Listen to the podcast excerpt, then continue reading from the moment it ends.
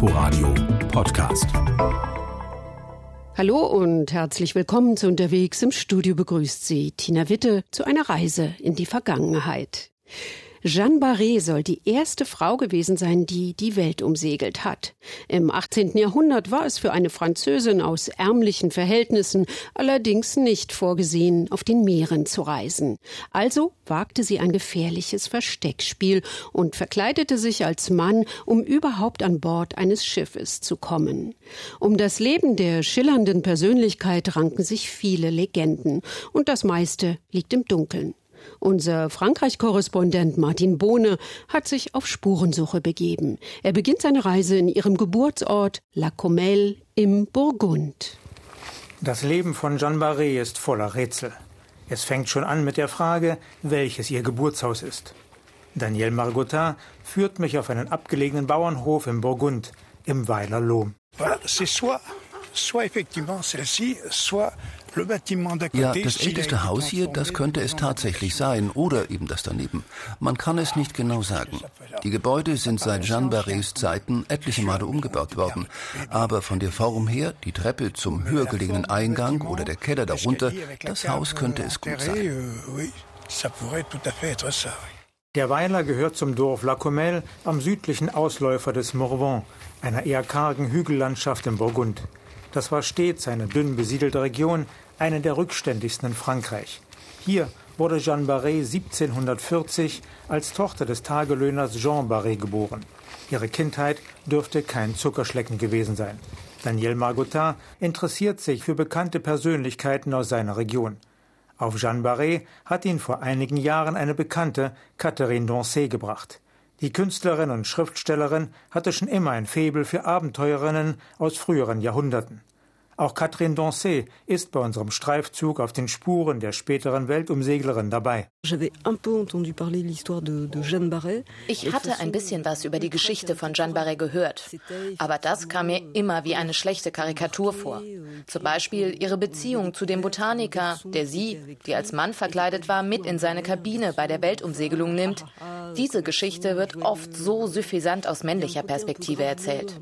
Jeanne erscheint als Objekt ohne eigene Identität Identität, ohne eigene Kompetenzen. Sie war halt die Mätresse von Commerçant. Im Leben von Jeanne Barret gibt es so viele Lücken, dass die Leute, die über sie geschrieben haben, die Lücken mit Mutmaßungen und Erfindungen gefüllt haben. Einer schrieb vom anderen ab, sodass diese erfundenen Geschichten nach und nach zur absoluten Wahrheit wurden. Catherine Dancey wollte sich daher auf die Suche nach der Wahrheit machen. Fest steht auf jeden Fall, in allen Dokumenten, die sie unterschrieben hat, bezeichnet sie sich immer als Tochter von Jean Barré und Jeanne Pochard, geboren in La Comelle. Apropos unterschrieben. Es gehört zu den großen Rätseln im Leben von Jeanne Barré, wieso sie überhaupt lesen und schreiben konnte. Davon ist auszugehen, auch wenn von ihr lediglich ein paar Unterschriften überliefert sind. Im Morvan gab es im 18. Jahrhundert keine Schulen. Wo hatte Jeanne das also gelernt? Wieso kannte sie sich auch so gut mit Kräutern aus? Stoff für allerlei Legenden. Wurde sie von Nonnen erzogen? War sie gar eine uneheliche Tochter des Botanikers Philibert Commerçant, der Schlüsselfigur in Jeanne Barrés Metamorphose von der Tagelöhnerstochter zur Weltreisenden? Commerçant war ein angesehener, weitgereister Botaniker, dessen Familie aus der Gegend stammte. Um 1760 wohnte er mit seiner kurze Zeit später verstorbenen Frau in Toulon-sur-Arroux, ca. 25 Kilometer von La Comelle entfernt. Euh, also, wir stehen jetzt vor dem Haus von Philibert Commerçant, ein sehr angesehener Mediziner, der auch ein großer Pflanzenkenner war. Man sagt, dass Jeanne Barré als Haushälterin für die Familie gearbeitet hat. Das ist auch sehr wahrscheinlich, aber wie so oft bei Jeanne Barré gibt es bis jetzt kein Dokument, das das belegen könnte. Wahrscheinlich wurde sie auch Commerçants heimliche Geliebte. 1764 machten sie sich nach Paris auf. Jeanne Barré tritt in Paris ganz offiziell in die Dienste von Philibert Commerçant. Und der wird kurze Zeit später als Botaniker in die Expedition von Louis-Antoine de Bougainville berufen, einem hoch angesehenen Seefahrer, Forscher und Schriftsteller. Bei der ersten französischen Erdumsegelung sollten die neuen Welten erkundet werden. Commerçants Aufgabe war die Katalogisierung von bislang unbekannten Pflanzen und Tierarten. Das Problem, ein königliches Dekret untersagte damals die Mitfahrt von Frauen auf Schiffen der Krone. Jeanne Barré verkleidet sich also als Mann und gibt sich als Assistentin des Botanikers aus. Ende Dezember 1766 sticht die Boudeuse vom Atlantikhafen Rochefort aus in See. Später stößt als Versorgungsschiff die Etoile dazu. Commerçant bekommt dort wegen seiner zahlreichen Gerätschaften eine große Kajüte zugewiesen. Jeanne kann auch mit einziehen. Die Reise führt um Feuerland herum in den Pazifischen Ozean. Wie lange die Maskerade gut ging, darüber gibt es unterschiedliche Vermutungen. Jeanne hatte einen eher zarten Körper und eine Flötenstimme, die sie der Mannschaft damit zu erklären versuchte, dass sie ein Eunuch sei. Nach offizieller Lesart, und das ist die von Bougainville in seinem Buch Reise um die Welt, erfolgte die Enttarnung bei einem Landgang auf Tahiti. Die Eingeborenen hätten Jeanne an ihrem Geruch als Frau erkannt. Bougainville schreibt, dass Jeanne vom wachhabenden Offizier vor den Insulanern in Sicherheit gebracht werden musste. Und danach hätten die Matrosen allerlei unanständige Reden gegen Barré geführt. Das ist wohl eine Untertreibung. Man muss davon ausgehen, dass Jeanne mehrfach vergewaltigt wurde. Erst einige Wochen nach dem Vorfall auf Tahiti stellt Bougainville Jeanne zur Rede. In seinem Reisebericht liest sich das so. Seit einiger Zeit mutmaßt man auf beiden Schiffen, dass der Bediente von Herr de Commerçant namens Barré eine Weibsperson sei. Sein Körper, der Klang der Stimme, sein glattes Kinn, seine Sorgfalt, niemals in Gegenwart anderer seine Notdurft zu verrichten, bestärkten diesen Verdacht. Wie konnte man aber glauben, dass Barré von weiblichem Geschlechte wäre, da man ihn als einen unermüdlichen und erfahrenen Botaniker seines Herrn bei allem Kräutersammeln selbst auf den mit Schnee und Eis bedeckten Bergen Bergen der Magellanischen Meerenge begleiten und auf diesen beschwerlichen Märschen die Mundprovision, das Gewehr und die Hefte mit Pflanzen hatte tragen sehen. Sein Herr nannte ihn wegen seines Mutes und seiner Kraft nur sein Lasttier. Und erst bei der Aussprache will Bougainville die Wahrheit erfahren haben. Jeanne habe unter Tränen gestanden, dass sie ein Mädchen sei. Sie nimmt alle Schuld auf sich. Auch Commerçant habe nichts davon gewusst. Christelle Mouchard hat diese Zeilen sehr aufmerksam gelesen. Die Schriftstellerin, spezialisiert auf die Lebenswege von Abenteurerinnen, hat gerade ein Buch über Jeanne Barré geschrieben. Das ist ein sehr interessanter Text, der aber eine enorme Lüge enthält, nämlich, dass die Tahitianer das Geschlecht von Jeanne Barré entdeckt hätten. Und zwar deshalb, weil sie wilde sind und ihr Instinkt sich nicht täuschen ließ. Während die zivilisierten Matrosen sich von der Verkleidung von Jeanne Barré hinters Licht führen ließen. devient Wenn man die anderen Bordjournale liest, der Offiziere, des Arztes und der Forscher, was lange Zeit keiner gemacht hat, dann merkt man allerdings sofort, dass das nicht stimmt. Schon in den ersten Wochen der Reise kamen bei der Besatzung Zweifel auf. Trotzdem, selbst heute noch, wenn ich mit Leuten über Jeanne Barré rede, dann erzählen alle diese Geschichte. Das filmreiche Versteckspiel als männlicher Lakai überdecke in der Wahrnehmung die gewaltigen Leistungen von Jeanne Barré auf der Expedition, so Christelle Mouchard. Wirklich außerordentlich ist, dass Jeanne Barré es geschafft hat, trotz der frühzeitig aufkommenden Gerüchte und ihres wahren Geschlechts, die Männer noch über Monate im Zweifel zu lassen. Und das nicht, weil sie Männerkleidung trug, sondern aufgrund ihres Auftretens. Durch ihren Mut und ihre körperliche Hochleistung an Bord, ebenso wie an Land beim Pflanzen Pflanzen sammeln. Die Matrosen dachten, das kann doch nur ein Mann sein. Bougainville lässt die Sache erst einmal auf sich bewenden. Dann drängt er die beiden aber wohl doch, die Expedition bei einem Zwischenstopp auf Mauritius vorzeitig zu verlassen. Jeanne Barré und Commerçant bleiben einige Jahre in der damaligen französischen Kronkolonie. Noch so eine Zeit für reichlich Legendenbildung, erzählt die Buchautorin Christelle Mouchard. Jetzt wissen wir langsam so einiges.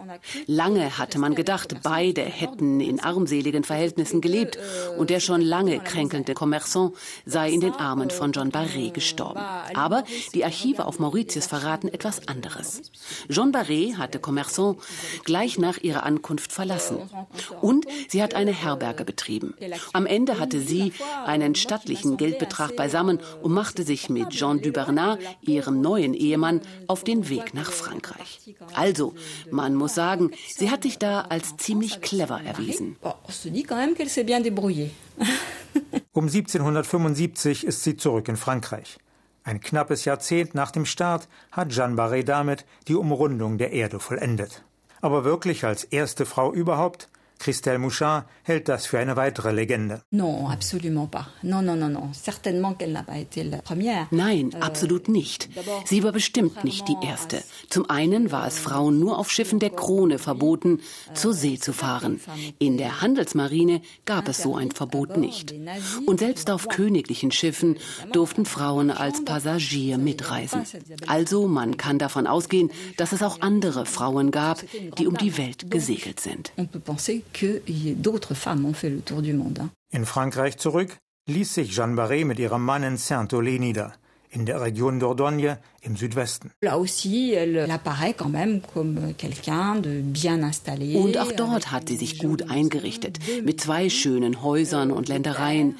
Sie ist eine richtige Matriarchin geworden. Also nach den damaligen Maßstäben einer Bäuerin hat sie wirklich etwas aus ihrem Leben gemacht. Jeanne Barré bezog sogar für ihre Verdienste auf See eine Pension vom Marineministerium. Jeanne Barré sollte 67 Jahre alt werden. 1807 ist sie in Saint-Olé gestorben. Die Klage, dass über 70 der während Bougainvilles Expedition neu entdeckten Pflanzen und Tiere nach Commerçant benannt wurden, aber keine einzige nach Jeanne Barré, ist weit verbreitet. Zumal Biografen wissen wollen, dass Commerçants spektakulärster Fund, die später nach dem Expeditionsleiter benannte farbenprächtige Bougainvillea, eigentlich von Jeanne in Brasilien entdeckt wurde. Christelle Mouchard bleibt da eher zurückhaltend. Da weiß man nichts Genaues. Jeanne Barré wird jetzt öfter als große Botanikerin dargestellt, die sogar Commerçant viel beibringen konnte. Sie sei eine dieser Kräuterkundigen und Naturheilerinnen gewesen, die es in den Dörfern damals gab. Man weiß es nicht. Sicher ist allerdings, dass sie sich mit Kräutern auskannte und vielleicht hat sie Commerçant auch beim Kräutersammeln kennengelernt. Und Commerçant hat ihr später einiges über die Klassifizierung von Pflanzen beigebracht. Ob das reichte, um wirklich neue Arten zu entdecken, wer weiß. Ob sie wirklich als erste die Bougainvillea gefunden hat, man wird es nie erfahren. Aber die Faszination von Jeanne Barré mache ohnehin etwas anderes aus, sagt Catherine Dancet. On ne sait jamais qui elle est. Man weiß nie, wer sie eigentlich ist. Sie überwindet die sozialen Grenzen, sie wird in äußerst erbärmlichen Verhältnissen geboren, aber sie schafft die Teilnahme an einer prestigeträchtigen Expedition. Sie kann schreiben, obwohl sie das gar nicht können dürfte. Sie gibt sich als Mann aus, obwohl sie eine Frau ist. Am Ende führt sie ein ganz ruhiges Leben als wohlhabende Frau. Das sind so viele Brüche, so viele Schichten, so viel Überraschendes. Ein einziges Mysterium. Zu Lebzeiten von Jeanne Barré hat ihr Geburtsort La Comelle etwa 600 Einwohner. Heute sind es noch 250. Ich habe mich im Rathaus angemeldet. Die stellvertretende Bürgermeisterin Chantal Binat bestätigt den Eindruck. Ah, il n'y a plus rien. Le premier commerce, il est à 7 km. Ici, il n'y a rien. Hier gibt es nichts mehr. Die nächste Einkaufsgelegenheit ist sieben Kilometer weg. Hier ist nichts. Ein kleines Café, das wäre ein Traum. Und wie hält es Lacomel mit dem Andenken an die mehr oder weniger berühmte Tochter des Ortes Jeanne Barré? Es gibt eine Jeanne Barré Straße. Und der neue Festsaal der Gemeinde ist auch nach ihr benannt. Aber, so sagt die Vizebürgermeisterin, bestenfalls ein paar Alte wüssten etwas mit Jeanne Barry anzufangen. Auf die Idee, mit der abenteuerlustigen Tochter des Ortes zu werben, ist noch keiner gekommen. Na, sie ist ja nun auch nicht gerade Jeanne d'Arc. Sie soll ja eine Bedeutung für die Botanik haben, aber ihre Bedeutung für das Dorf, sie ist hier geboren. Das war's aber auch.